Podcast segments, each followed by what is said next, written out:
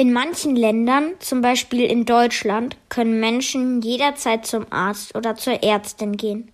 Zum Beispiel, wenn sie sich krank fühlen oder einen Unfall hatten.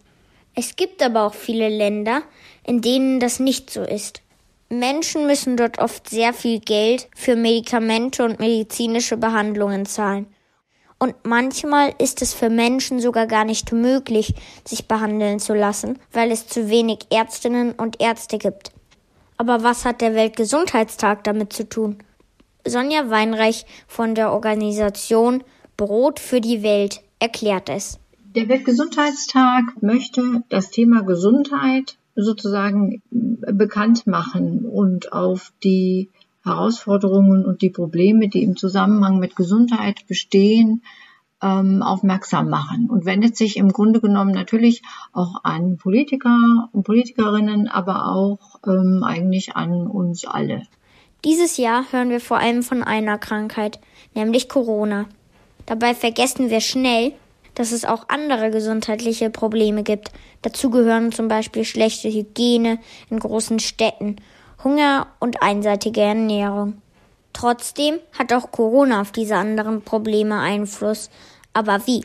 Corona verstärkt sozusagen nochmal die Ungleichheit zwischen den Menschen. Also das Virus selber kann alle Menschen infizieren natürlich, aber die Art und Weise, wie man damit umgeht, das hängt sehr davon ab, eben in welchen Lebensumständen man lebt. Auch Kinder sind von Hunger und Krankheiten betroffen.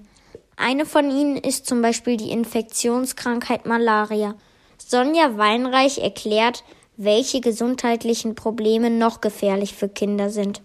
Kinder sind ähm, zunächst mal davon auch betroffen, wie gut die medizinische Versorgung ist, zum Beispiel ihrer Mütter.